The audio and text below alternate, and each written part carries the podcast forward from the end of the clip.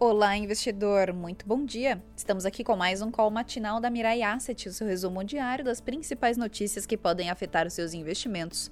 Eu sou Fabrícia Lima e vamos aos destaques de hoje, 9 de setembro de 2021, quinta-feira. Ontem, as bolsas de valores operaram em sell-offs global.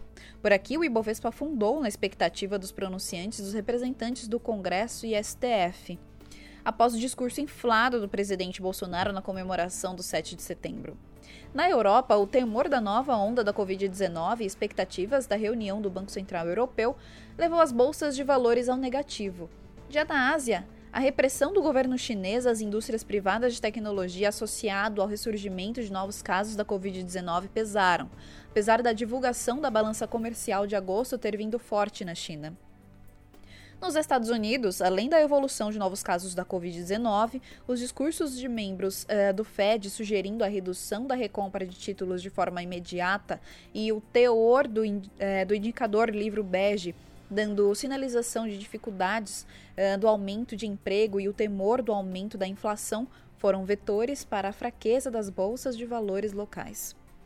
Nesta manhã de quinta-feira, as bolsas de valores no exterior iniciam os negócios novamente pesadas e de olho na agenda econômica. Na China, foi divulgada a inflação de agosto com a inflação do consumidor, uh, que é o CPI, registrando alta anual de 0,8% contra a previsão de 1%. E a inflação ao produtor, PPI, subindo de 9,5% no período, superando o consenso do mercado, que foi de 9%. Por aqui saiu o IPCA de agosto em 0,87% contra 0,96% em julho. No ano, o índice acumula uma alta de 5,67%. E no ano, um, 9,68% em, em, em 12 meses. Hoje acontece a esperada reunião do Banco Central Europeu.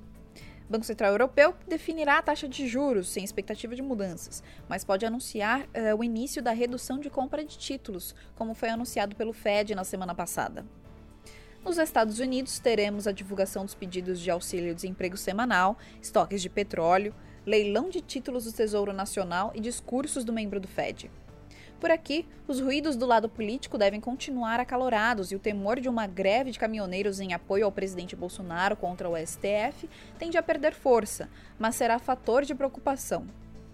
Em nossa visão, na visão dos nossos analistas fundamentalistas, a queda uh, das bolsas de valores de ontem se justifica pela soma de fatores, mas no caso do Ibovespa, Uh, nós acreditamos que houve um exagero e trouxe os preços das ações para níveis convidativos e não duvidamos de que um ajuste técnico esteja próximo, seja hoje ou amanhã.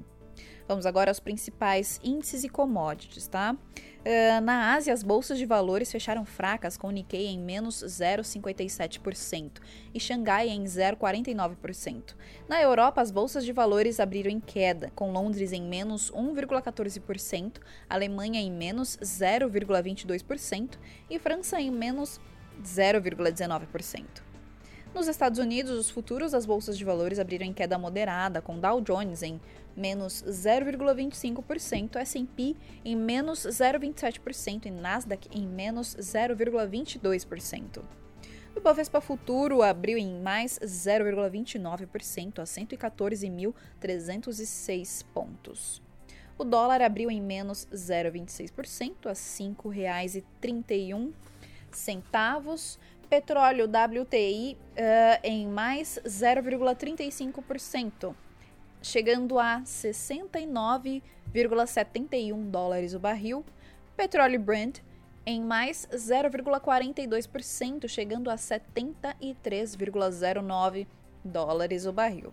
Minério de ferro, Porto de Quindal, em menos 1,46% a 130,26 dólares a tonelada.